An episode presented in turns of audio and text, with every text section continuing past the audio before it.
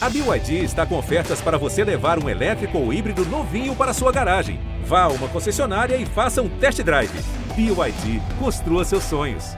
Um grande abraço para você ligado no podcast do Grêmio Futebol Porto Alegrense. Estamos iniciando o episódio 129. Sejam todos bem-vindos. Você nos acompanha pelo ge.globo/rs ou na sua plataforma de áudio preferida. Eu sou Bruno Ravazoli, repórter do GE. Globo, e estou ao lado do também repórter Eduardo Moura, o nosso dado, e da torcedora influenciadora Ketelin Rodrigues, a nossa Kek. Juntos vamos repercutir a vitória do Grêmio em São Leopoldo. O Grêmio está vencendo, mas não está convencendo. Vamos analisar o jogo, as alternativas do técnico Wagner Mancini e vamos projetar o próximo duelo do Grêmio pelo certame regional. Isso e muito mais a partir de agora no podcast do Imortal Tricolor. Fez um balãozinho, levantou bonito. Gol!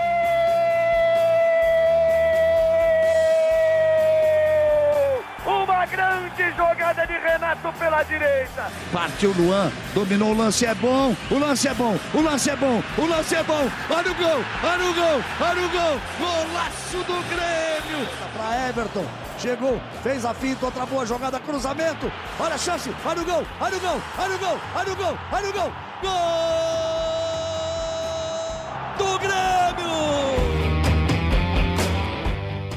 No ar, o episódio 129. De imediato, vamos repercutir a vitória de 2 a 1 sobre o Aimoré. Keck, sempre um prazer falar contigo, as tuas impressões de mais uma vitória do Grêmio, mas sem muito desempenho, né, Keck? Fala, Bruno, dado torcedor gremista. É, saí do estádio ontem feliz pela vitória, né, pela virada, pela garra que teve ali de virar. Esse foi o espírito bacana do Grêmio, né? Eu tava, Fiquei pensando no primeiro tempo, se tomar um gol, não, não empata de jeito nenhum. E muito menos virar, pela, pela postura que o Grêmio estava tendo no jogo. Mas me surpreendi, pelo menos pela vontade ali, né? Claro que o Mancini deu uma encorpada no time no segundo tempo, principalmente depois que tomou o gol. É, e as coisas melhoraram. Mas vou te dizer que o que mais me assusta desses últimos dois jogos foi o jogo contra o Guarani. Não o jogo de ontem. O jogo de ontem eu ainda dou um desconto, porque estava com um time completamente alternativo, um time é, não, era, não era o titular, era o time reserva, desentrosado, né, que conseguiu os três pontos, que eram, era importante para se manter invicto, para se manter na liderança do campeonato, mas realmente desempenho bem abaixo do que a gente espera. Mas tem gente pior aí, viu, Bruno? Tem gente pior. É uma corneta, Keck? Ah, é uma corneta gosto... pro rival? É, é uma corneta pro rival, tá? Porque se fosse o Grêmio sem, sem vencer três jogos, imagina como é que ia estar tá esse clima aí na, na nossa aldeia. É curioso, né? Nós estamos no podcast do Grêmio, mas abrindo um parênteses para o Inter, são três jogos sem vitória do outro lado. O Grêmio vem de três vitórias consecutivas, mas há um clima de preocupação dado pelas atuações recentes do Grêmio, como disse a Keck, principalmente pelo jogo do último final de semana contra o Guarani. Prazer falar contigo, Dado. Fala comigo, Bruno Keck, gremistas que nos ouvem. É, é a impressão que é, me deixa, pelo menos, é assim que o Grêmio não empolga, e aí é óbvio que não é o empolga aqui, não é porque estaria jogando o melhor futebol que vai atingir no ano, né? Mas é porque não mostra alguma coisa que ali na frente, que em junho, que em agosto, a gente possa ter, possa ver com mais frequência, com mais qualidade, né? Não tem assim uma alguma característica do time que seja por poucos minutos que a gente vê lá na frente, ah, não, isso aqui vai dar bom lá quando tiver bem treinado, quando tiver todo mundo fisicamente bem. Então, acho que eh, o Grêmio precisa assim, se impor mais, ser mais o, o Grêmio, o principal time do jogo ainda, né? Nessas três vitórias, na minha eh, concepção, não fez isso ainda, nos jogos equilibrados. É, como a Keck disse ali, né? Até a gente está cobrando muito desse time reserva, e é evidente que se é o time reserva, apesar de alguns bons nomes, ele não vai render a mesma coisa né, que os titulares, senão os caras estariam jogando todo o jogo, né? Mas, é, enfim, é uma. Acho que é uma herança aí que o Mancini carrega, né? De ter permanecido, de supostamente conhecer o grupo e repetir algumas escolhas que são impopulares, digamos assim, né? Na, na época das redes sociais, aquela opinião impopular, o Mancini está uhum. tá mantendo muitas opiniões impopulares aí dele. Quer que você acompanhou a partida no estádio Cristo Rei, você foi a São Leopoldo. Eu particularmente gosto de ver times suplentes em campo, porque a gente conhece uma gurizada, ver alguns jogadores e, e eu queria te perguntar de imediato do Benítez. Tuas impressões sobre o Benítez e, cara, aparentemente ele é muito acima da média. Se tiver uma sequência, se estiver bem fisicamente, é um cara para brigar por titularidade lá na frente. É, acho que pode ser o grande titular, Bruno. Acho que é um cara que o Grêmio precisava, né? apostava muito no Jean-Pierre para ser esse cara de, de criação. Depois trouxe o, o Campaz, mas não era bem a dele ali, né? E agora sim a gente tem um cara que distribui a bola, que, que chama o jogo, que participou aí de, de alguns gols, se não todos os gols desde que começou a jogar, né? Eu acho que ele ainda não tá bem fisicamente, parece que ele tá com um pouquinho do, do freio de mão puxado, assim, sabe? Dá uma. Não, não é aquela. Não se larga quando vai correr, assim, né? Dá, dá pra ver que ele parece que tá um pouco travado ainda. Acho que é muito por um início de temporada, mas o que eu vi do Benítez até agora me agrada muito, né? Ele era uma incógnita na, na, na na reação do torcedor. Muitos não queriam que, que trouxessem o, o Benítez, mas eu sempre apostei, assim, eu sempre achei que pudesse ser um jogador que vai nos ajudar, sim, é um jogador que o Grêmio precisa, né, para colocar a bola para frente. É, a gente viu contra o Guarani é, um time extremamente fechado, né, em que a gente vai encontrar na Série B esse ano times muito fechados e que ele pode ser um lampejo criativo, né, para colocar ou para enfiar uma bola para o Nicolas, como foi ontem contra o Aimoré, né, ou é para hum, achar o Diego Souza, enfim, acho que é mais ou menos por aí, assim. Eu tenho me agradado bastante, eu acho que o torcedor se animou, viu? Pelo que eu tenho uhum. visto assim nas redes sociais e os comentários também dentro do estádio, é que a galera ficou bem, tá, tem, tem ficado bem contente com as atuações do Benítez. E é, quando ele teve parceria, cresceu, né? assim, o primeiro tempo do Benítez, como do Grêmio em geral, não foi muito bom. É, quando entrou os titulares, né, porque o Grêmio apelou, entre aspas, né, para o ataque titular no segundo tempo, e foi quando, quando o time rendeu. Né? Então, é, é até uma boa notícia ali que melhorou os volantes, né, que me parece que precisam ser testados com o time titular desde o início, né, o Fernando Henrique Vila Sante, melhorou um pouquinho o Benítez, o Nicolas apareceu, né, então é uma boa notícia que quando a, a, qualidade entrou ali, o time funcionou melhor. Duas coisas sobre o Benítez, né? Primeiro, o Campaz, uhum. Uns 10 dias fora, pelo que passaram ali, não foi muito grave a lesão, mas é o que precisa, fisioterapia e tudo mais, né? A lesão foi no dia, é, foi no fim de semana ali, né? Dia 6, então 10 dias ali, até meio da semana que vem, digamos assim. Então o Benítez vai jogar contra o Juventude, vai ser o titular e vai ganhar alguma sequência aí. É, ponto 2, ele não jogava uma partida inteira desde agosto do ano passado. Então já é uma algo uma boa notícia, mesmo que o nível de intensidade não tenha sido mesmo durante todo o jogo, enfim, essa, esse ponto assim, mas até uma informação que o João Vitor Teixeira, que vai editar esse podcast, então, um abraço para ele, eh, passou aqui que 4 eh, eh, de, de agosto contra o Vasco, né? Ele fez gol, inclusive jogou os 90 minutos. Depois teve alguns jogos que ele jogou quase todo o jogo ali, tem um jogo com o Ceará em outubro que ele jogou pelo São Paulo é, 85 minutos, mas é, não completou o jogo. Ontem ele completou uma partida é, depois aí de quantos meses dá isso tudo? Uns seis meses? Seis meses. Aí, depois aí ele está completando, é, completando um jogo. Então também é uma boa notícia, né? Como a Keck citou, cria-se muitas dúvidas sobre a questão física dele, sobre. Daí completou um jogo depois de muito tempo. 68 minutos contra o Guarani de Bagé. Ele entra ainda no primeiro tempo na vaga do Campas e ontem jogou os 90 minutos na vitória de 2 a 1 sobre o Aimoré, o Grêmio que por enquanto é o líder do Campeonato Gaúcho, o líder isolado. Eu acho que a gente rapidamente pode dar uma pincelada nos atletas que começaram o jogo de ontem. Por exemplo, o, o Breno, e, e, e eu já abro a questão do Breno sobre o revezamento. Aquilo que foi noticiado já há algumas semanas, o Grêmio não concordou muito com o que foi noticiado, disse que não era um revezamento, não era bem assim, mas no fim das contas é um grande revezamento. O Grando jogou dois, o Breno vai jogar duas partidas. O Breno iniciou contra o Aimoré, vai iniciar contra o Juventude. A impressão tua, Keck, sobre o Breno, o, o, que foi possível ver do, do goleiro do Grêmio, não sei se o, o, a gente pode fazer uma grande análise, até porque o Grêmio não foi muito atacado no jogo de ontem. É, eu acho que pelo gol, assim, eu não, não culparia muito o Breno, muito mais pela lateral direita mesmo. É, mas teve um lance bem seguro dele, né? Que ele entregou a bola praticamente para o adversário ali.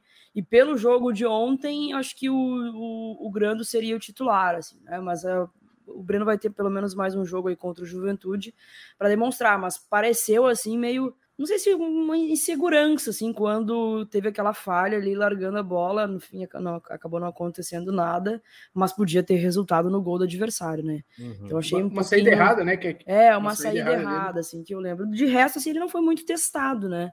Só teve realmente essa, essa falha ali na, na saída de bola, assim, ficou, ficou bem ruim, né? A gente não, normalmente não espera isso do Breno. Mas acho que vai ter mais, pelo menos mais um jogo aí para para ver como vai ser, né? O Grande também não tinha sido muito testado, apesar de ter feito uma defesa muito boa contra o Guarani, jogo, se eu não me né? engano, no fim do jogo. É, uhum. é. Mas acho que o Grande ainda tem a preferência do Mancini. Tenho essa é, impressão. Eu, eu, concordo contigo. Uh, analisando na ótica do Mancini, não é uma opinião minha, é pelo que eu vejo, pelo que eu estou interpretando dos fatos, eu estou imaginando o Gabriel Grando aí a longo prazo sendo o titular da meta gremista. Lucas Cauã, Jogou 46 minutos, um garoto, pulou algumas etapas e recebeu a primeira oportunidade no time titular. É Olha, discreto para mim, né? Não, é. não apareceu muito, é, apareceu mais ao ser substituído, eu diria assim, e aí não por falta de vontade nem nada do gênero, mas acho que é, sentiu a estreia, sentiu o jogo, sofreu um pouquinho com o lateral do, do Aimoré, que é Rafael é, Santos ou Sampaio, agora não me lembro o sobrenome dele, o Rafael Soares, PH, talvez, talvez Soares, é. Foi nem Santos nem Sampaio. É, parabéns pro dado. Mas uh, acho que é, é obviamente pouco para analisar ele, né?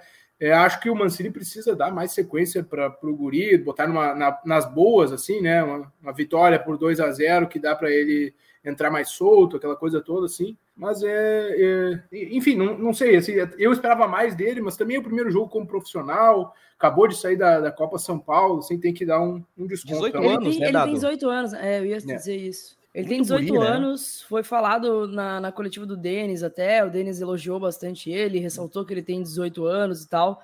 É muito guri ainda, né? Eu acho que foi uma atuação, eu concordo com o Dado, foi uma atuação bem, bem discreta dele.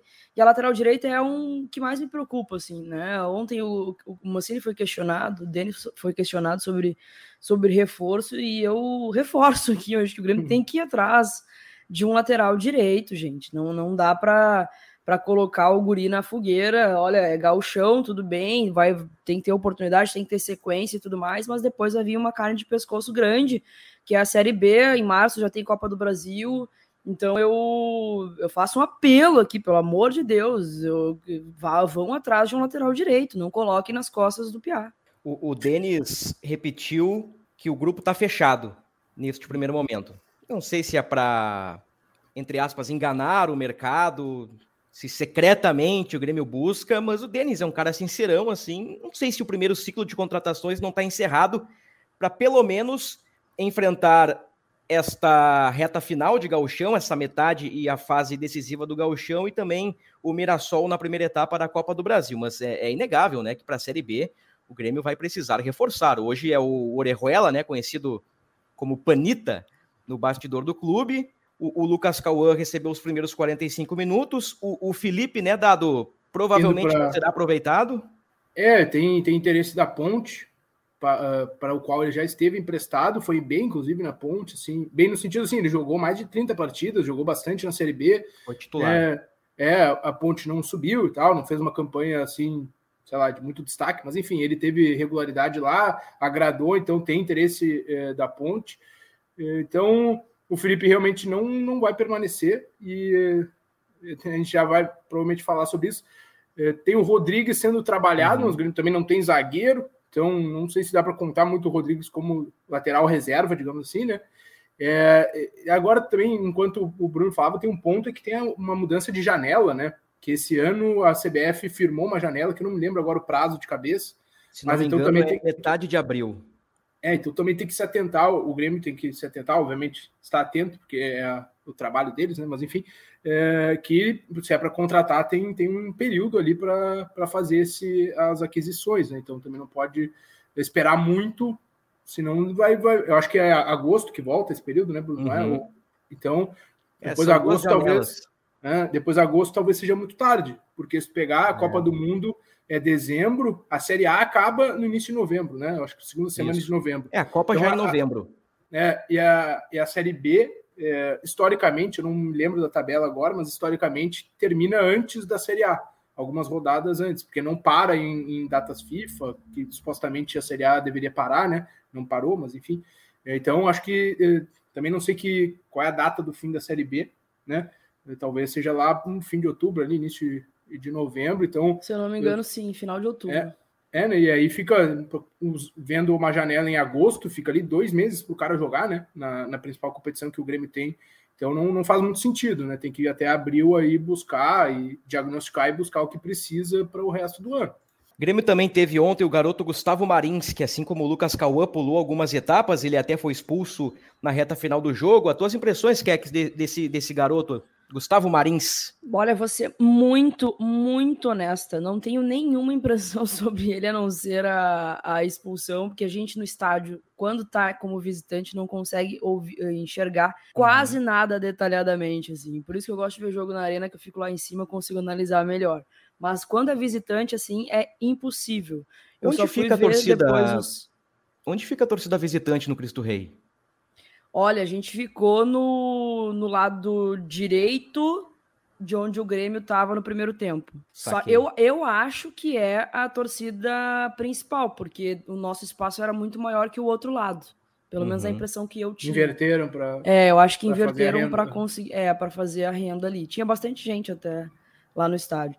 Então, assim, é, pelo que eu vi de melhores momentos do jogo, assim, pareceu meio afobado o, o, o Gustavo. Assim, tanto é que foi expulso, mas também vi que o Denis passou um panão para ele também na, na coletiva, falando que é assim mesmo, tem que jogar com raça e tal. Eu acho, acho que não é bem assim.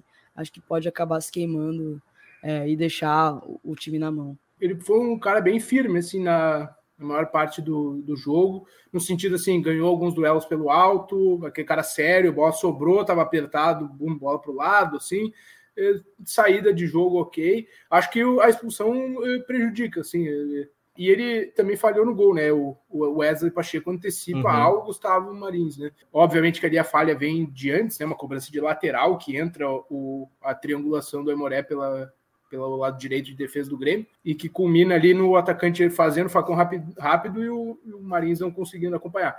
Mas uh, ele mostrou qualidade, assim, sabe? Para um, uma chance que caiu no colo, não tem zagueiro, um zagueiro canhoto, estava na copinha e do nada, assim, né? Um mês depois tá aí. Eu acho que ele foi, foi relativamente. Que idade bem, ele tem? Eu acho que é 19. É muito novinho. É 19. É, é novo, novo também. Não, é, é importante contextualizar e explicar para quem está acompanhando o nosso podcast aqui no g.globo.rs, estamos no episódio 129 do podcast do Imortal Tricolor, é que nós estamos analisando Lucas Cauã e Gustavo Marins isoladamente no jogo contra o Aimoré. Não estamos decretando se eles são bons é. ou maus jogadores. Nós estamos dizendo o, o, o que nós vimos de um jogo específico contra o Aimoré. Claro que eles têm muito tempo de carreira pela frente. O Lucas Cauã tem uma margem de evolução enorme.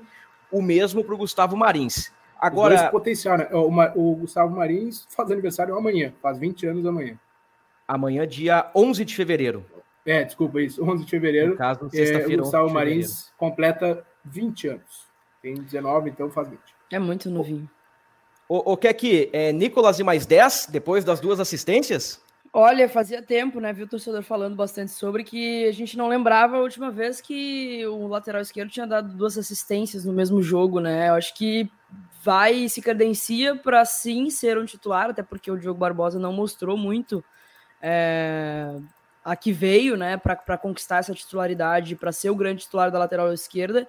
Acho que sim, gostei do que vi, né? Principalmente vendo depois em casa com, com mais detalhe, assim, gostei bastante. Acho que tem, ele já tinha mostrado no jogo contra o, contra o Guarani que estava com muita vontade, né? E aí teve uma oportunidade de jogar o tempo todo. Gostei. Eu acho que já sai um pouquinho à frente aí nessa disputa. E é curioso que ele supostamente é mais defensivo, né? Mas ele uhum. deu duas assistências na vitória sobre o Aimoré e no o jogo que a Keck citou que ele entrou.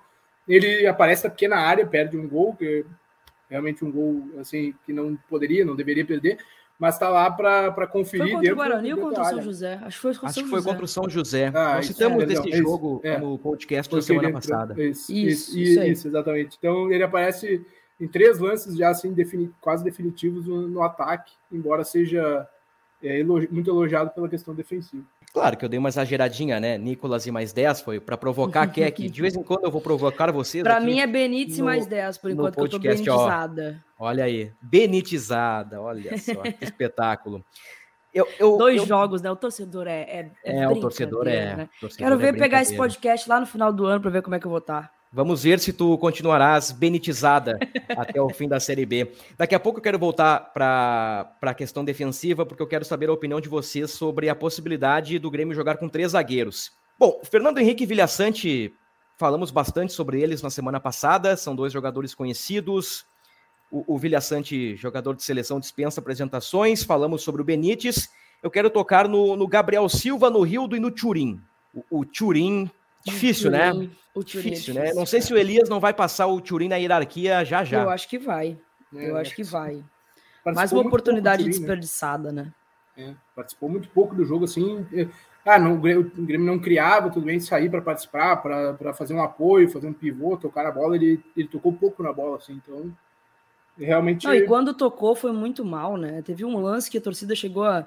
Ah", sabe, fazia assim, uhum. porque ele tocou bola errada, ele foi fazer um passe, eu acho, entregou a bola. Nossa, o Churin, infelizmente, assim, porque parece ser uma ótima pessoa, mas infelizmente não É um vingou, cara que tá envolvido, né? É um cara que sentiu o rebaixamento, é um cara que sente é, as derrotas, é um cara que tá.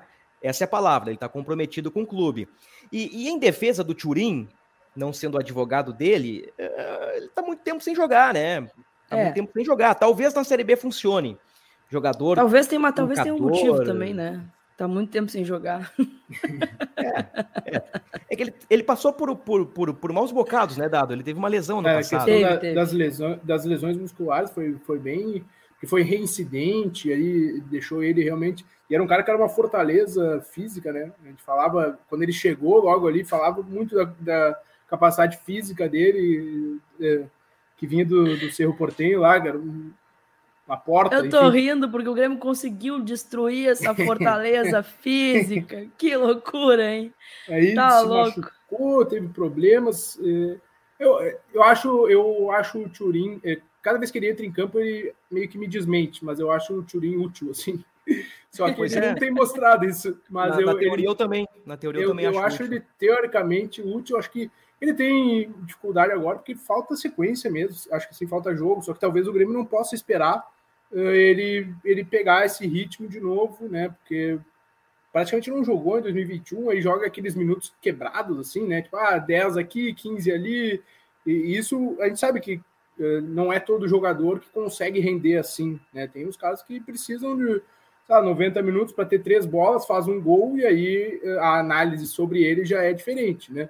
mesmo que ele tenha perdido outros dois antes, não tenha ido muito bem no jogo. Mas enfim, é, é, acho que o time me desmente cada vez que ele entra em campo, porque eu tinha a impressão que ele poderia ser útil ao Grêmio em gauchão, em Série B, assim, bola pelo alto, casquinha, é, pressionar zagueiro. É, casquinha é um grande termo. É, jogo físico, mas não realmente ele não, não tá indo bem, assim, não, não tem apresentado muito, né?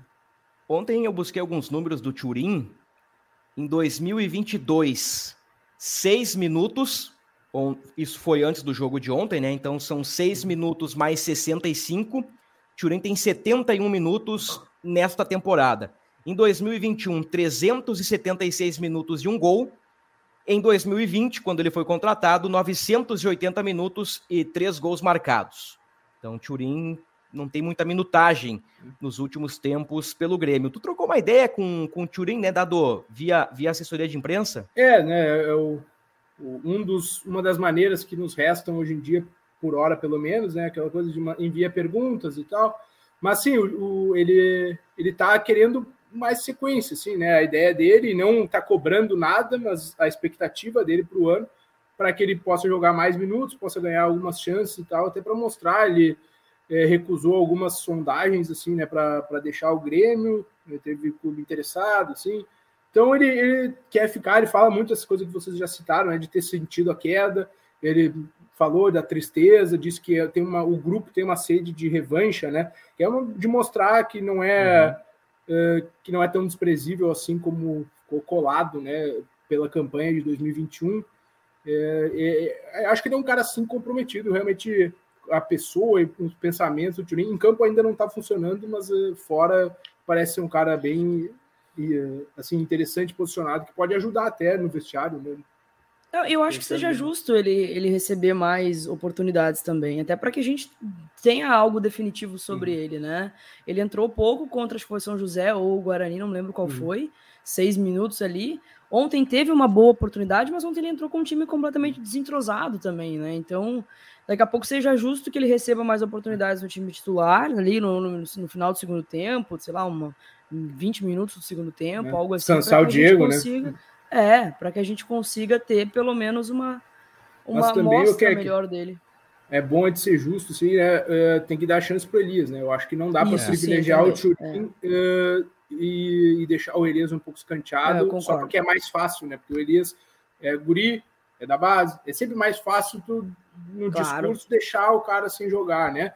É, mas acho que o Elias está pedindo passagem, né? Assim, também não, também acho. Precisa também ser visto, precisa jogar, precisa aparecer, porque ele pode ser muito útil para o Grêmio. Então, é, é, é, um pouco contraditório o que a gente está falando, mas o Elias acho que precisa estar na frente, precisa ser mais visto. Concordo. Assim. Aproveitando esse gancho do Elias aí, o, o Wagner Mancini, técnico do Grêmio, após a vitória contra o Guarani, foi perguntado sobre algumas variações táticas. E eu achei uma resposta muito interessante e ao longo da última semana nós destacamos no ge.globo.rs.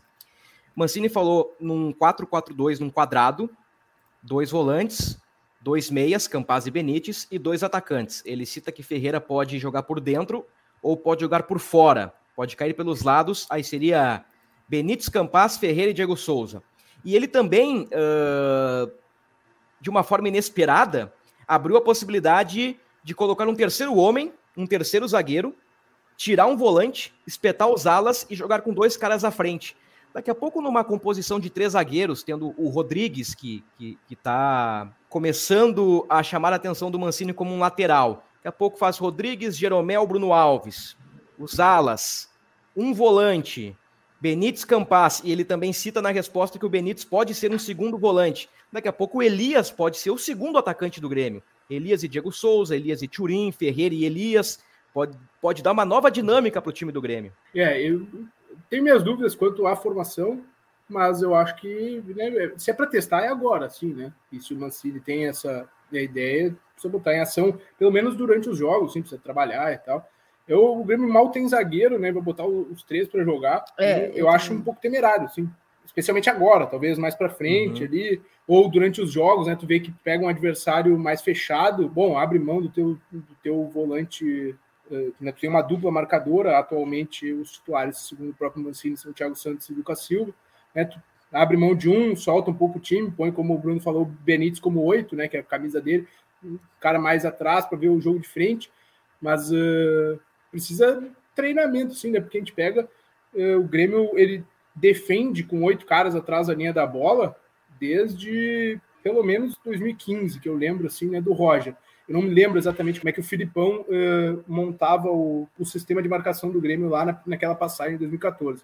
Acho que era um 4-2-3-1, mas acho que não fechava é. em duas linhas de quatro.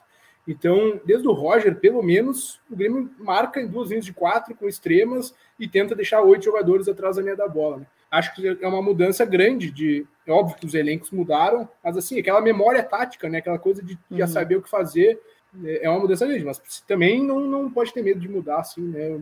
Só acho que precisa ser muito bem trabalhado, assim. Eu não vejo que a formação tática do Grêmio é o grande vilão, sabe? Ah, não, o Grêmio precisa sair desse, dessa maneira de jogar. Eu, eu não. Eu vejo essas teses na internet, mas eu não, não concordo muito sim. É, é para mim também não, não me agrada muito, principalmente a questão dos três, dos três zagueiros, principalmente e por essa questão de ter poucos zagueiros, já tá escasso. De repente, quando o Kahneman voltar, uh, aí se pensa em algo assim, mas me agrada o 4-4-2 com Campaz e Benítez jogando Benítez. juntos. Eu quero ver esses dois jogando juntos. Aí tu tiraria né, o Janderson para colocar o, o, o Campaz e a gente teria um 4-4-2 ali com, com o quadrado. Isso eu acho que tem que testar. Acho que isso vale. Né? Quando o Campaz voltar aí, eu acho que, que é uma boa, uma boa alternativa, sim. Mas o, o três zagueiros não, não, não, não gostaria. Tem uma formação que, eu, que aí eu, o pessoal acha interessante, que é aquela que o Grêmio usou na copinha até, né?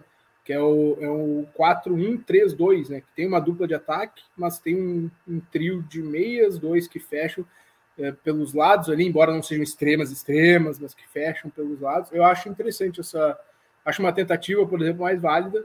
Né? Aí tu encaixaria o Benítez nessa ideia de um, um segundo homem e tal, né? Só que precisa, talvez, de alguns jogadores mais que preencham mais o meio, assim, né? Estilo Gabriel Silva, estilo uhum. que não, né, não, não precise ser titular ou que tenha ido bem contra o Emoré, mas nessa característica de preencher, de, de dar jogo, assim. Estamos no podcast do Grêmio, mas eu abro um parênteses para ilustrar o, o, que o Dado disse sobre o 4-1-3-2, que era o esquema do Eduardo Cudê no Inter. E o Musto era o primeiro volante, ele fechava como terceiro zagueiro. Então, é, o Musto é o Thiago Santos. Vamos lá, uhum. vamos resumir dessa forma. Jeromel, Bruno Alves, Thiago Santos. No caso, o volante seria o terceiro zagueiro, o laterais espetados, uma linha de 13 e dois na frente. Aí poderia ser Campaz, Benítez, Ferreira, Elias e Diego Souza.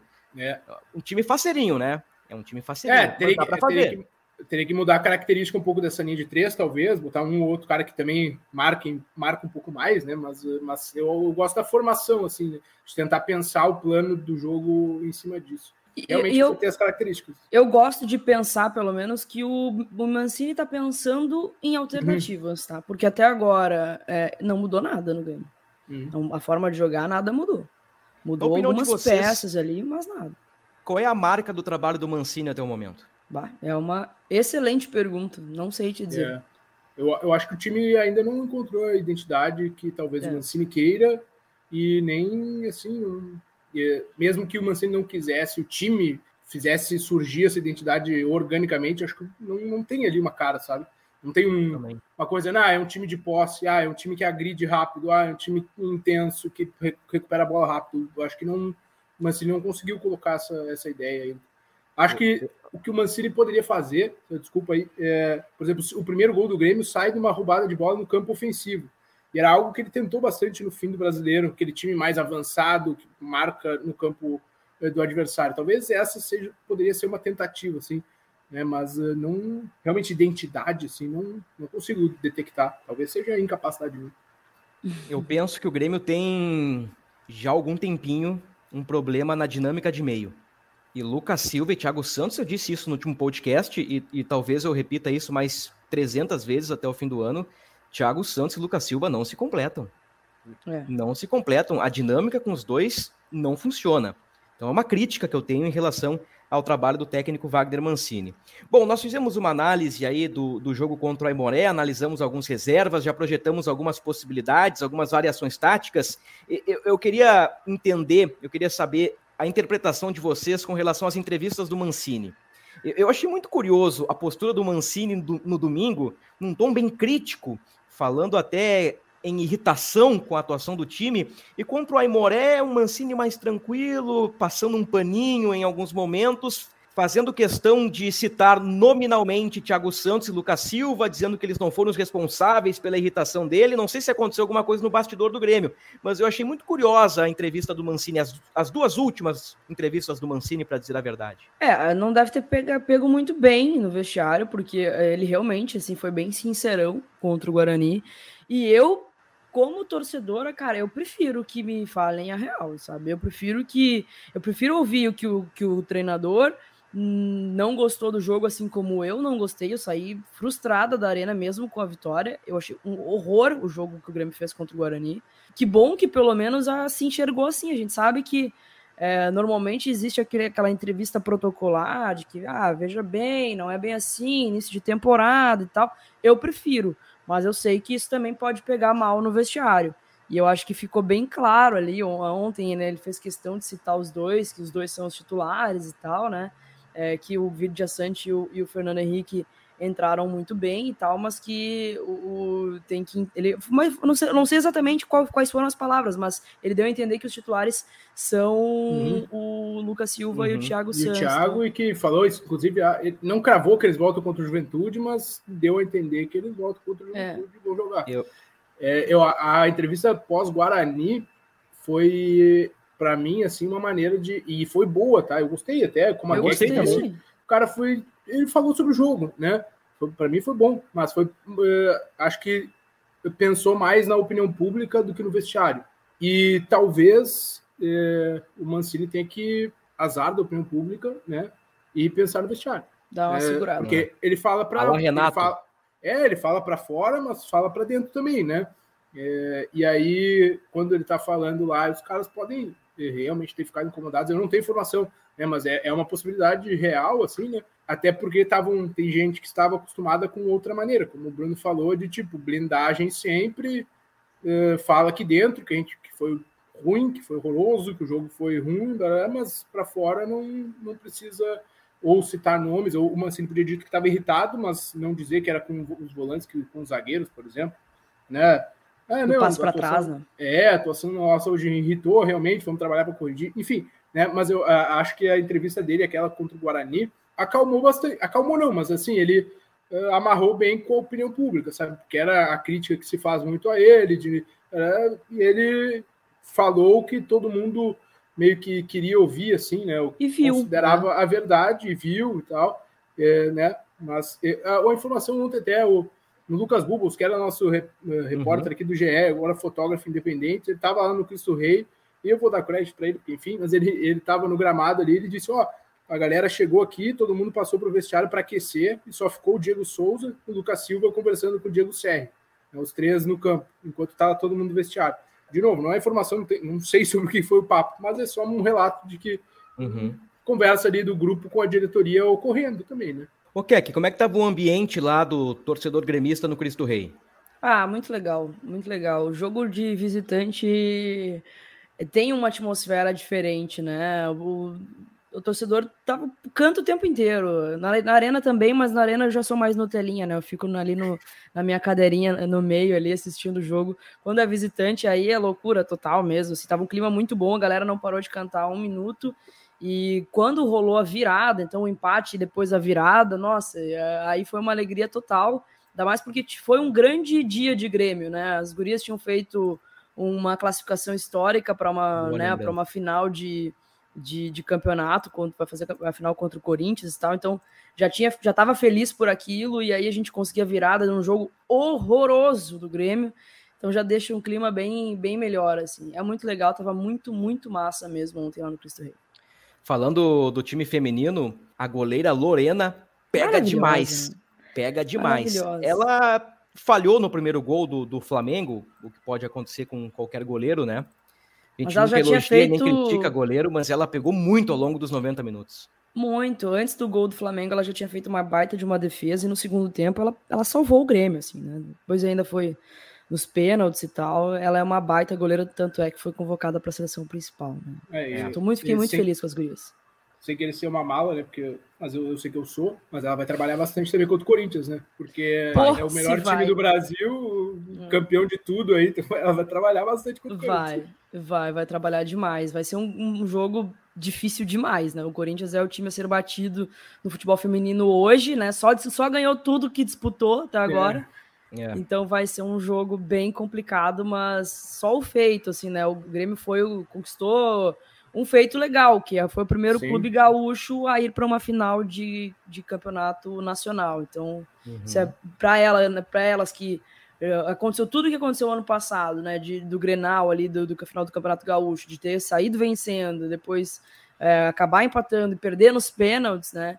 É, é legal para começar o ano, assim, mostra que elas vêm, vêm forte assim para a temporada. Toda a reformulação, né, que, que não sei, eu realmente não tenho muitas informações de bastidores e tal, mas houve uma grande informação, mais de 10 jogadores, muita jogadores saíram, então, é, então ali é, muita gente que muda, tudo é legal que o início do projeto pelo menos tem um êxito aí, né, de O que sempre preocupa, né? Estão, claro. O que sempre claro, preocupa, justamente. porque quando rola essa reformulação, a gente vai. Como é que o time vai reagir, né? Muita gente uhum. mudou, assim, né? No, no, principalmente no início de temporada, como é que elas vão reagir. E me preocupava muito também a queda do Grêmio e se ia refletir nelas, né? Daqui a uhum. pouco, financeiramente falando, em relação à estrutura e tudo mais. Mas que bom que, que elas já conseguiram um respaldo. Acho que sim, o futebol feminino, infelizmente, ele, ele sobrevive de resultado. Né? E elas precisam. Que bom que elas conseguiram um feito tão legal assim já no início da temporada para ter respaldo para o restante, assim, sabe? Já estamos chegando na reta final do nosso podcast. Quero, quero ver contigo, Dado. Tem alguns jogadores de saída, né? Guilherme Guedes, Guilherme Azevedo, Isso. falamos já do Felipe. Tem um pessoalzinho aí é. que pode deixar o clube.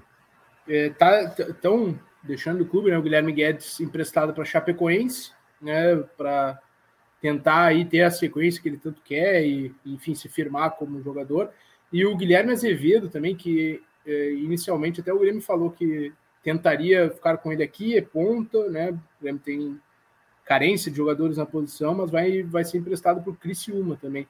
Então, é, além do Felipe, que é outro nome da, da transição que deve é, estar de saída, e outros, né, Bruno? Até a gente falava os mais velhos ali, o Denis Abrão já até confirmou para o João também uma ligação que vários ali vão sair dos mais velhos, é, não disse nomes, mas que muito do, do grupo vai ser emprestado e recolocado no mercado justamente para pegar outros jovens que estão subindo ali para essa nova transição que se renova, obviamente, a cada, cada temporada.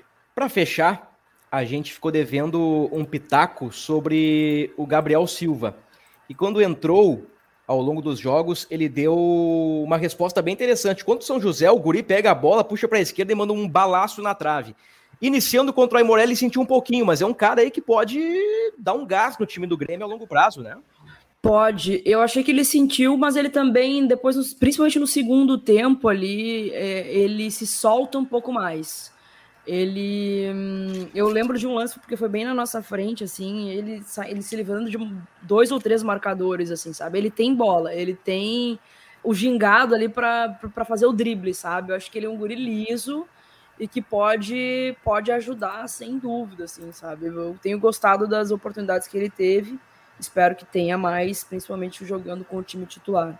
É, ele, não foi bem realmente, mas ele mostra personalidade. Eu acho que ele tem características que precisam ser, que podem ser muito importantes para o grupo, assim, né? De meio campista que de mais dinâmica, mesmo que ele esteja jogando pelo lado, mas mais dinâmica, mais, mais uhum. intensidade, assim, podem ser interessantes para o resto da temporada mesmo. Tem certos jogadores que tu coloca o olho e tu vê, esse cara é diferente.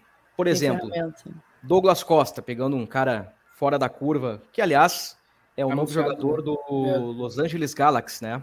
Uh, mas citando o exemplo do Douglas Costa, talvez não seja o melhor exemplo para o torcedor do Grêmio, mas citando que é um cara diferente. Douglas Costa pega na bola, tu vê, puxa vida, esse cara bate diferente na bola. No domingo, tu vê que esse cara é diferente. E, e eu acho que vale para o Gabriel Silva, não talvez no nível do Douglas Costa, por óbvio, porque ele é muito garoto, mas quando o Gabriel Silva pega na bola, eu vejo, olha, esse cara tem ferramenta esse cara pode dar bom. Então eu, eu, eu tô desse, dessa gurizada do Grêmio que tá surgindo aí, eu coloco o Elias e o Gabriel Silva como, como uns caras com um futuro muito promissor. Claro que, é. como nós já dissemos, Lucas Cauã, Gustavo Marins, Rildo, tem uma galera aí com, com margem para crescimento. Se eu não Mais engano, alguma coisa, senhoras e senhores? Contra o Guarani, ele também teve uma oportunidade na cara do gol, que ele tentou dar uma cavadinha. Isso, é. pela direita. É, Esse, jogada é, combinação com, com o Diego Souza. É, na Isso. goleira da arquibancada sul. Isso aí. Mas vai, vai, vai bem. Eu acho que tem que receber mais oportunidades aí, porque também vejo ele como promissor. Eu acho que é isso, Bruno, de, de ontem, assim, da, desse panorama. Agora a juventude, né? Que aí eu acho que volta é, o time principal, volta. aí tá, termina essa, essa, essa pré-temporada do Grêmio, né? E aí a gente vê o Grêmio com o que tem de melhor para enfrentar o Juventude. E aí eu acho que vai ser um jogo mais legal de assistir. Né, o Juventude está desesperado aí no Campeonato Gaúcho, né? Tem um ponto só. Tá fazendo uma campanha absurda, horrorosa. é horrorosa. E provavelmente não vai se fechar como o Guarani se fechou, né? Então a gente pode ver um jogo pelo menos um pouquinho mais legal aí no domingo. Juventude titulares, transição, quem sabe, contra o União Frederiquense. E o Grêmio somando mais quatro ou seis pontos, praticamente já garante a classificação para a semifinal do Gauchão. Dado, muito obrigado pela presença. Grande abraço. E eu que agradeço, um abraço para todo mundo aí. Que aqui, aquele abraço. Tamo junto, abraço, Bruno, abraço, Eduardo Moura e também torcedor do Grêmio. Tamo junto. Muito bem, torcedor gremista, ponto final no nosso podcast do Imortal Tricolor, o nosso podcast do Grêmio Futebol Porto Alegrense. Estamos encerrando o episódio 129 voltamos na semana que vem com mais informações e bastante opinião. Tchau, até a próxima.